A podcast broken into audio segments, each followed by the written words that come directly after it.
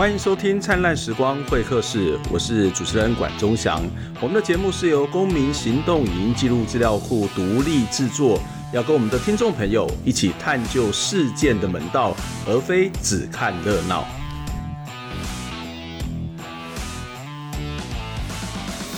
那一般到这边，我们大家就会切换画面介绍来宾。但是我们今天其实是没有来宾的，因为很久很久没有跟大家单口相声的方式来跟大家聊聊新闻、谈谈时事哦。那为什么又会改回到这样一个形式？其实我们这形式是没有改，只是因为前一阵子其实我们刚好看到很多议题可以跟来宾来对谈，那我们就用对谈的方式来跟大家来这个做节目。那不过对谈的方式可能会有两个。困扰啦，也不是算困扰，有两个问题。一个问题就是，嗯，对啊，都是来宾讲，我就不能够一直讲我自己心里面想要讲的话啊。就是我大概没有办法做太多的评述，因为我们还是要让来宾，而且我自己在做这类的节目，即使我的想法跟来宾是一致的，我可能要站在他的对立面，然后来去质疑一些问题，让把很多的问题厘清的更清楚哦。那另外一部分呢，其实也是考虑到经费，因为我们事实上人力有限，资源源有限，所以如果要一直到处乱跑去，或者到不同地方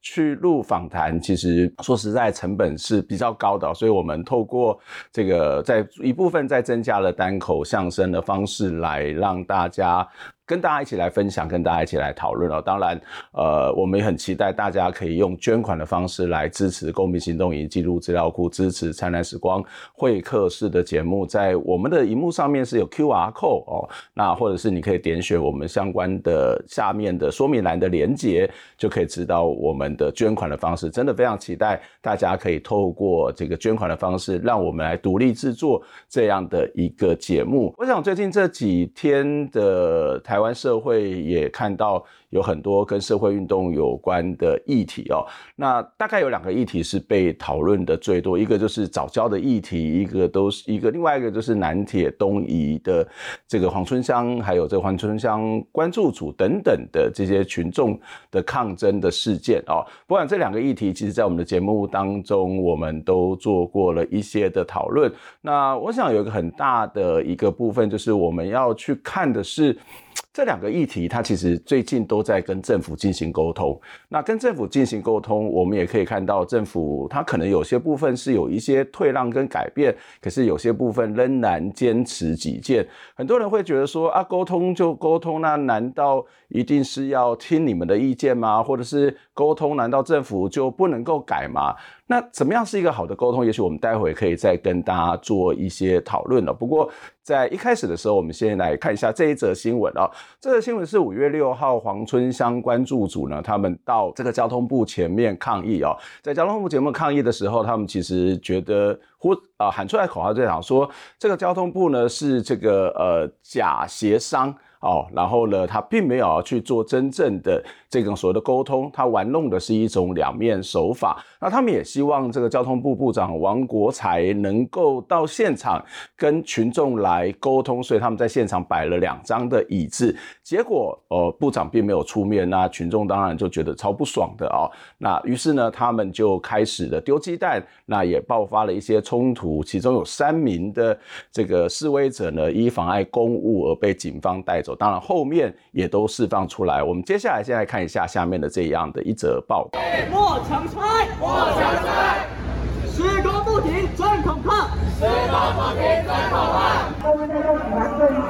我们没有要丢警察，我们在，我们在丢的是象征交通部的这个建筑物。我们说这个协商是什么？严厉原地保留方案，提前提供方案，以提供事故的资料来给黄春香一定要评估，保障黄春香与协助者的愉快发言，停止单方面的否则黄春香的诉求。楼梯怎么保留？是他答应的。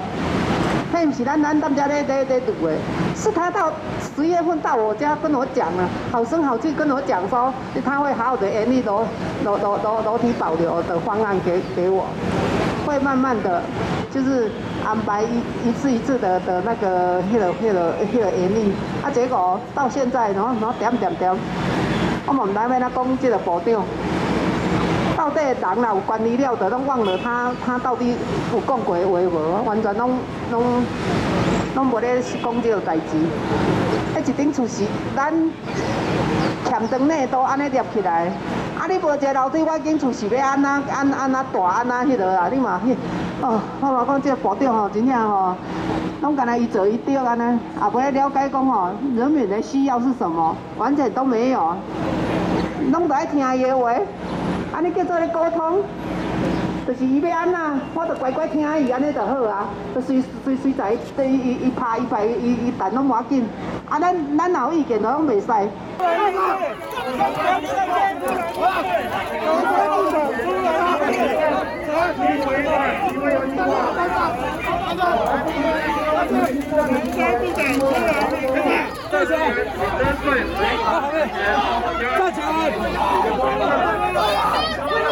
加油！加油！加油！加油！加油！加油！我们在画面看到这个抗争者黄春香关注组哦，他们在交通部前面摆了两张的椅子，那希望这个王国材出来跟大家回应沟通。但是就像我们刚刚所说的，王国材王部长他其实并没有出面，而是交由这个交通部的这个路政司的科长魏瑜出面来跟大家做一些沟通说明哦。那事实上这一阵子，这个从去年的呃大概年底开始。大概都是由位于出面来跟大家做沟通，但是很显然并没有一个很好的结果，那所以他又请位于出来，当然会引起大家的更不爽、更不开心。那位于在这个。过程当中，其实也只是重申交通部提出来的三项做法，而这三项做法，待会我们再跟大家做一些讨论哦。而这三项说法，其实并没有去回应到这个黄春香他们原梯保留的诉求，那这也造成了这个后面的这个冲突哦。而事实上，从去年的十月开始呢，十月、十一月的时候。黄春香关注组其实就成立了啊，那因为当时要去做这个强拆的动作，所以就有很多的这个学生跟民众他们进驻到黄春香家，那用肉身的方式去挡拆。那在肉身方式挡拆的时候，其实这一群的群众也有部分到了交通部，一样跟这个交通部发生了一些冲突，所以交通部部长王国材才说：“哦，好吧，那我们先暂停施工，我们来花一点时间。”来讨论看看怎么样一个解决的方法，所以当时也说他会把每一个不同的方案提出来，逐项讨论，一个一个的来进行分析。那但是没想到这个过程最后看起来还是交通部对于他原本的要拆除楼梯这件事情还是非常的坚持，而对于抗争者所提出来的原梯保留或者是这个轨道在做一些幅度上面的调整，这样的做法其实交通部是不认同的啊。所以我们稍微的回顾一下，在这段时间从去年的。七月二十号开始，一直到现在，到底这个抗争过程当中发生了什么事情？我们也准备了图表。如果您是听 Podcast 的朋友，其实可以到我们的这个脸书上头，或是看我们的视频，或是到公库的网站上面，也都可以看得到这样的一个图表。好，那在去年七月二十号的时候呢，其实就已经开始有这样的一个准备要拆除的工作哦。所以去年的七月二十号下午两点呢，这个铁路局呢就到黄家的周边。去围呃做进行封路，那同时也限制了记者跟声援者进入采访啊，或者是进入到黄家的范围。七月二十一号的凌晨三点半哦，黄春香他就提出了以地易地，还有保留楼梯的这两项的诉求。那铁道局也表示他是同意协商，那后来这个黄春香就签了这样的一个同意书。结果没想到后后来黄春香在签这个同意书的时候，后来才知道他签到的是地上物自行拆迁的切结书。那当然，黄春章表示，这个其实是在某种的胁迫，或者在某种的状况底下，心理的压力的状况底下，他签了这样的一个同意书，呃，并不是表示他真正心中的这个想法哦。好，到了九月十一号的时候呢。铁道局中部工程处的处长黄凤刚到黄家去现勘，然后这个王伟明工程师呢也到了现场哦，那他就提出了一个相对应的做法。王伟王伟明工程师呢，他就提到说，黄春乡附近的轨道的曲线半径呢，可以从目前设计的八百二十公尺哦，改回原来在地上轨的六百公尺，这样子就可以这个呃达到这个地下轨跟皇家楼梯并存的这样的一种做法哦，那王伟明也跟当时的，其实也是现在的这个呃台南市的副市长赵清惠，还有他们在这个现勘之后呢，也本来决定要跟铁道局跟市政府能够到这个市府去进行这个协调会哦，去开一些协调会，但是没想到这个赵副市长呢，因为临时有事情哦，所以他就临时的取消了这个协调会，所以协调会也就破局了哦。那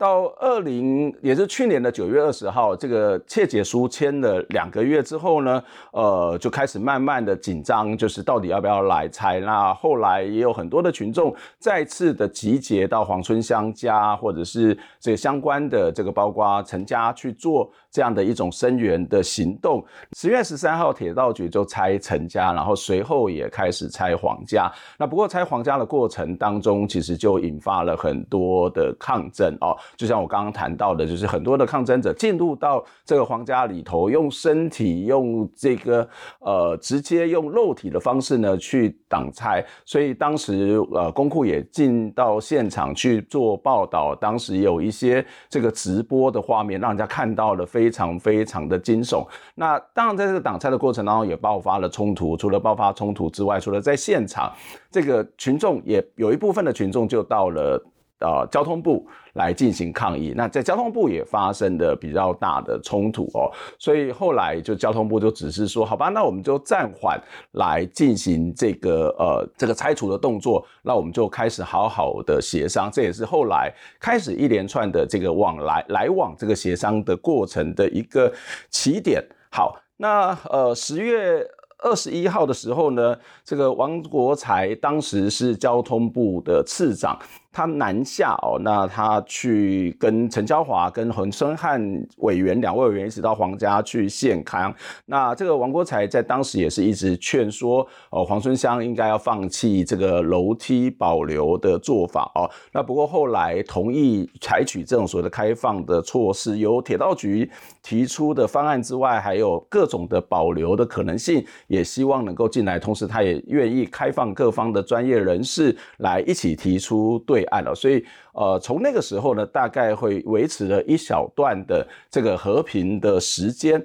好，那到了十月二十七号，这个台南市地震局跟第三方专业者去进行的复丈，就是重新的丈量，结果呢，就是开始在谈这个楼梯是不是保留这件事情哦，来开始进行协商。不过到了十一月的十二号。交通部表示呢，这个他们所提到的这个原来的这个轨道的曲线半径的调整，以及设定地上权的做法，能够保留楼梯的这种做法是不可行的，所以他们就提出了三项的因应的措施。这三项因应措施跟刚刚谈到他们要做的原梯保留，事实上是没有关联性的，也就是这个楼梯还是要被拆掉。这三项措施包括原地新建、包括门面修复以及就地的整建。那今年的三月十七号，这个呃抗示威的群众又到交通部来进行抗议哦。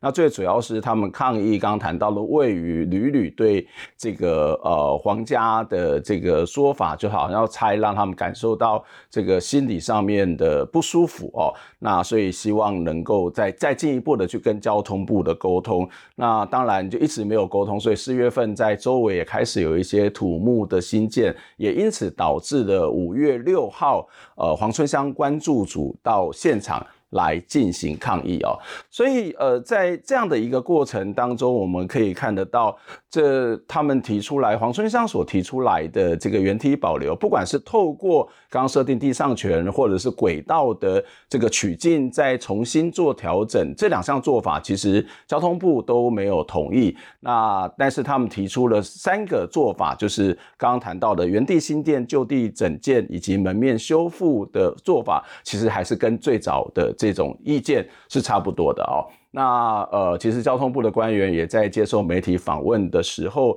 也提到说，嗯，如果他们愿意放弃原地保留，其实都可以谈。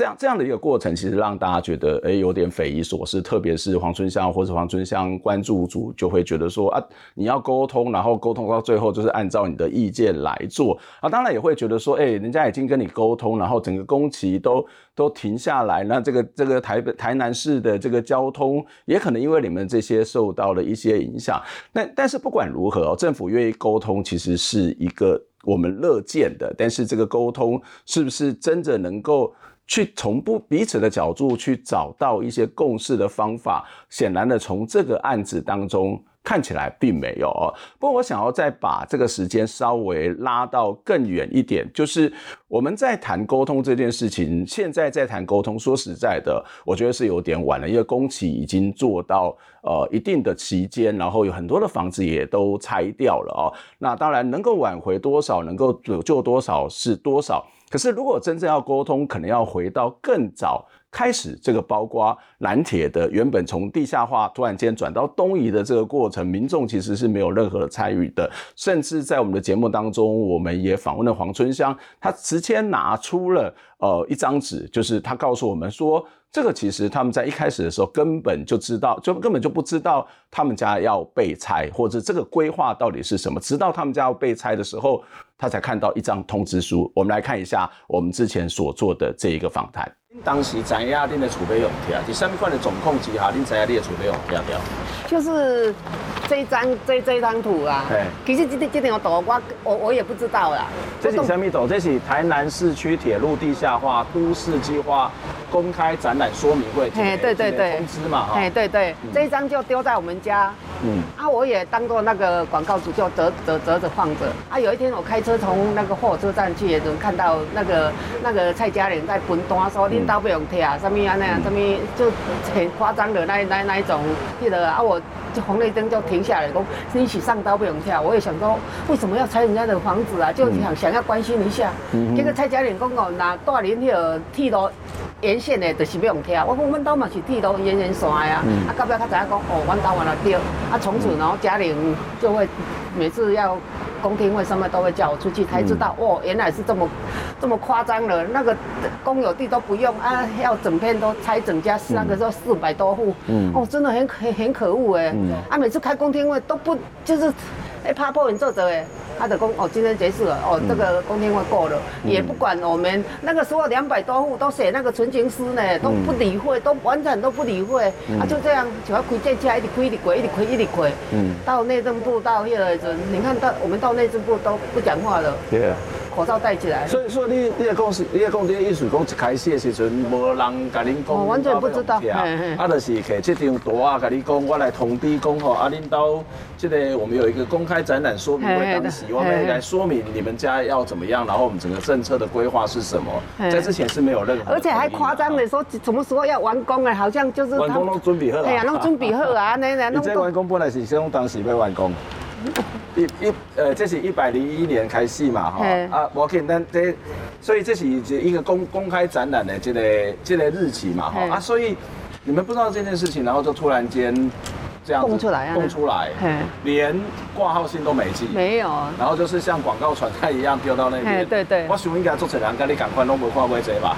搁喊的，就是我厝要搁咧整理，我还袂油漆，还袂迄个都还没完工的，我我整个都办工程都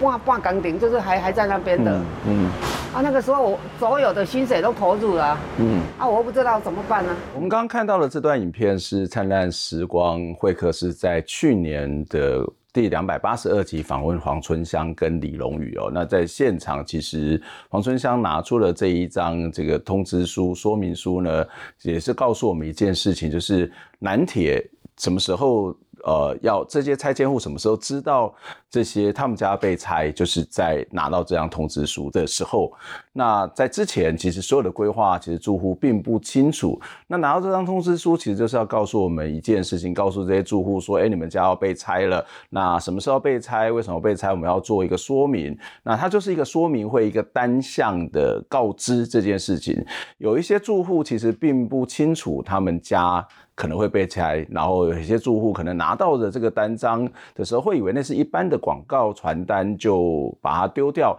甚至都不理。那你可以看到，这是政府在。跟人民沟通的一种方式，在只是我在单向的发信，单向的告诉你，你也可以看到，这其实说实在啦，很多政府的罚单要寄给你的时候，都可能还会用挂号，有些比较慎重的这些公文，它还会用双挂号的方式。你但是这个连人家家里面要被拆，然后这么严重的问题，竟然是一个单向告知的做法，而到最后，其实他大概只能够选择，呃，要拿多少钱。那他根本连不想拆、不想搬的余地都没有。可是，一般的社会大众其实并不清楚这个整整个政府在这个征收过程当中。这样的一种做法，当当然就会引起了很多很多的抗争，很多的反弹哦。所以我们在看这个事情的时候，看起来政府好像在这个阶段努力的沟通，那到底要不要退让，或者是要不要去找出一个共同的方法是一回事。可是你可以看到，在最前头的时候，如果前面这些东西都可以好好的做，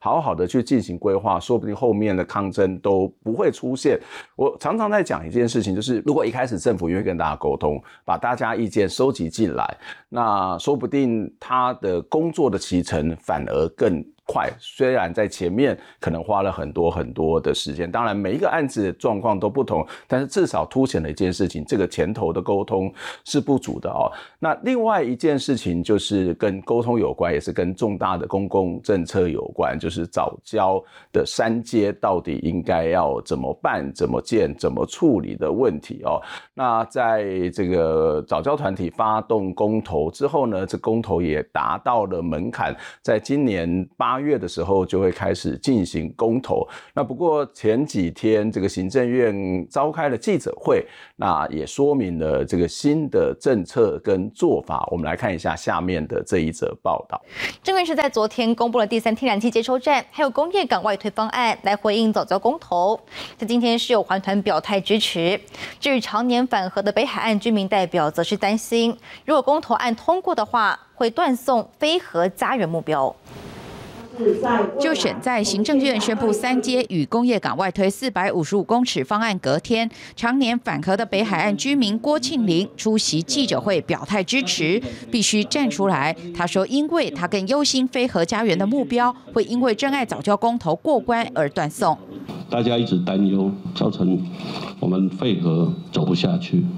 受到阻碍，担忧非核家园就在此断送。还有常年记录六亲公害的摄影师许正堂，他代表家乡老人家表达意见，认为外推方案可以顺利增气减煤，找回偏乡的环境正义。增气减煤，那这样的健康是最大化的。哦，也希望这样的环境的影响是最小化的。多位环团代表与学者专家表态，会在公投案投下不同意，支持政府以非核减煤护早交的顺序推动能源转型。主持记者会的律师詹顺贵强调，绝非替政府背书，更不是环团分裂，是相信民主社会本该有多元声音。民主社会真的是对，要用对话来代替。对决跟对撞。面对昔日盟友表态反对早教公投推动联盟强调，三阶迁址与非核家园没有冲突，仍坚信若改为浮动式接收站可作为替代，更认为外推方案多花一百五十亿元应该有更好用途。你去发展再生能源或者是推广节能，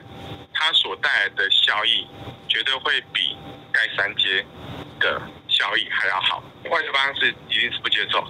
不论是否支持早教公投，意见不同的环团仍有部分共识，都认为三阶不论是否外推，台湾都不缺电，并非经济部所言。两方也都认同减煤过程中必须搭配节电与绿能，而政府现阶段提供的资讯仍不够公开透明。记者王新忠台北报道。好，在刚刚这一段新闻当中，我们看到了这个行政院做了一个很大的，对他们俩是做了一个很大的让步哦，就是把这个三阶往外推。那往外推，行政院的说法就觉得说不会有这个早教受到伤害，它可以有更好的保护。不过，但是它同时会做了这个。呃，这个增加了工时，也会增加了这个预算哦。我们来看一下这个行政院做的这个懒人包的下面的这一张图哦。那这个懒人包除了把这个三阶的这个工程做了一个图画、图像式的这个说明之外，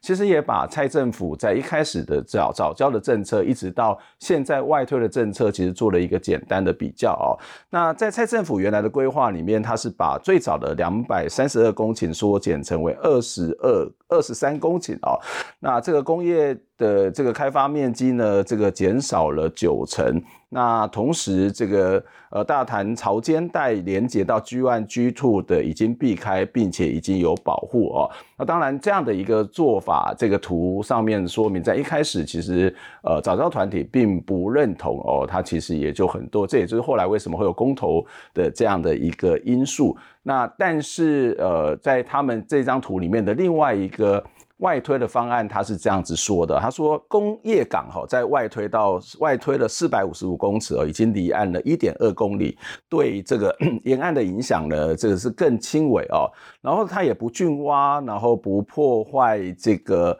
呃礁体哦。那第三个这个员外海的这个填海区呢，二十一公顷不填，所以呢，它其实是可以这个让海域是更为开放。那不过它的结果就是，呃，整个工程会延后两年半，预算会增加。一百五十亿哦，那当然，行政院的发言人其实也在进一步的说，希望呢这个公投呢，大家不要去支持这个同意哦，而是应该要去投下这个不同意票，因为他觉得公投如果过了，其实对台湾环境而言是一个很大的灾难哦，因为呃，如果这里没有办法去做这个三阶的话，整个。能源转型以及大家的供电也会造成很大的影响。这样的一个政策出来之后呢，其实有一部分的环保团体是支持的哦。那这个支持的团体包括了这个呃詹顺贵律师，呃，他也说。这个詹秀律师他说，这个原来方案呢，其实是只有七百四十公尺啊，但是要浚深，然后填方等等。那但是现在往外推呢，其实也完全不用浚深，不用挖，不用填，它是可以兼顾非核减煤，那对早教做最大的保护。那这个中心环工系的庄秉杰老师也提到，二零二五年的这个非核家园的。其实呢，它已经排，已经都已经排定好了哈。那如果没有办法新建的话，就会造成这个蓝莓的问题是很严重的哦，所以有可能会造成这个蓝莓跟重启核电，政府在蓝莓跟重启核电之间要去再做二选一的这个结果，所以可能对整个台湾的能源政策也不是很好，或者是对所谓的生命安全或是空污问题也一样是没有办法改善。那地球公民基金会呢，他们其实也发表了这个声明哦。他提到说，这个目前的外推方案当中呢，其实是对于减煤做这个影响是最小的一个方案哦。不过他们也建议应该要去加上一些节能节电的配套措施哦。那这个。漂沙的问题呢，这个呃有可能会影响这个藻礁，但是这个必须要透过环差的方式再去做相关的厘清。那如果发现有这个问题的话，其实工程就应该要把它停下来。那他同时也呼吁呢，政府在公投之前呢，也要把这个外推方案进要送到环评，那并且要在审议过程当中召开听证会或是另类听证会哦。然后这个他也提到了，民进党政府应该要说。更清楚的说，为什么人家这个其他的方案不可行的原因到底是什么？那最后，这个地公地球公民基金会也呼吁了这个朝野政党不要利用早教去偷渡一些政治议题，特别是重启合适的部分。那这个当然就是一个比较相对支持这个外推方案，或者是某种就是有条件支持外推方案，或者是推这个外推方案，这个虽然通过了，还是还需要这相关的更多的监督的一种做法，或是环评的做法啊。当然，比较坚持在早教必须要保留的团体呢，包括这个早教公投联盟以及满野新竹生态协会，对这样的一个结果当然是不满意的哦。他们最主要的认为是这个有很多的资讯其实都没有公开哦，一直要求这个资讯公开，但是其实你都一直不公开，所以呢，他们也认为这个方案的内容其实是非常的草率哦。那政院给大家一个选项，他应该要给大家更多的选项，然后更多的说明，更多的资讯，更多的讨论在里头，而且要把这个完整的评估告报也要应该把它说清楚哦。那甚至认为这个三阶的迁址哦，跟这个废核之间，加上即使是所谓的废核，他们也认为其实并不会有缺电的问题。所以呃，简单来讲哦，就是我们可以看到这三种不同的声音。第一个是经济部觉得说啊，原来的方案已经很好了，那我们现在这个方案呢，其实是更好，这个外推方案是更好。那能够支持的这个团体的环团就觉得说，呃，政府其实已经展现了蛮大的诚意哦，也。愿意来进行沟通，那但是呢，在这个过程当中，还是有很多这个资讯可能不是很充足的地方，或者是为什么人家提的不行，你要讲得更清楚哦。那当然，他们更担心的是没有办法赶上二零二五的废核家园，或者是这个早教没有办法这个这个问题不解决的话。它可能会造成更大的这个所谓的空屋，甚至造成这个核四重启的这个问题哦。那比较坚持这个早教应该要保留，或是反对现在的方案，或者是外推方案的这些环团呢，他们其实觉得现在很多的资料都没有不清不楚哦。那所以应该要把这个东西是呃弄得更清楚。当然，在这个过程当中，我们看到环保团体之间开始有一些不同的意见、不同的争执。那甚至也有媒体说啊，环团分裂了哦。嗯，我觉得本来在一个社会运动里头，即使是有相同的主张，呃，他们还是存在的一些差异哦。那包括台湾的公运团体也有类似的情形。那环团过去相对于这样的一种争议，并没有特别的被凸显出来。但是我觉得，呃，这是很正常的哦。在过去，可能因为某个大的目标底下，我们有很多内部的矛盾，或是内部的差异是没有厘清，是没有讲清楚的。所以我觉得可以趁这个机会呢，其实该说的就说，该批评的就批评，该批判的就批判，该厘清的就厘清。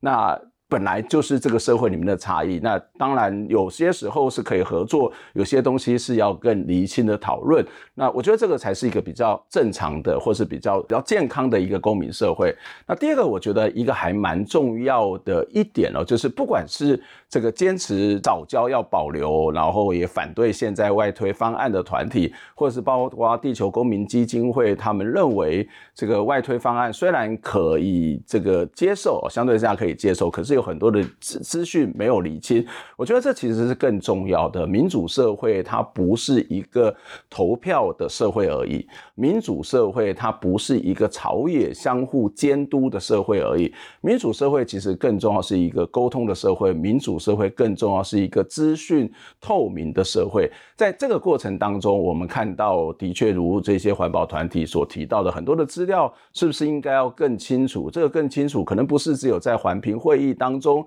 而应该是要让社会大众有更多的理解跟参与，特别是这个已经发生了一些争议性的问题哦。那还有一个很重要，就是彼此的对话。在这个过程里面，我们看到一个很重要的发展，跟刚刚南铁是比较不一样的哦。在这里，我们可以看到政府它的确是稍微的退让，这个退让包括这个呃可能会造成这个经费多了一百五十亿，然后期程多了两年半。那但是你看到一件事情，政府其实是有可能退让的。那当然，这个推拉会付出代价，或付出人，这都是可以理解的。可是要回到我刚刚在谈南铁的时候，一个很重要的，我觉得一个很重要的地方，就是我们要不要在更早之前有更多的沟通跟讨论，那把这个前面的东西资讯更清楚，讨论更公开。该说的说，然后真的是有透过科学或者是一些辩论的方式来去决定政策。当时其实我是蛮支持这个公投案成案。公投案成案不代表我觉得公投是一个很好的公共政策决定的方法。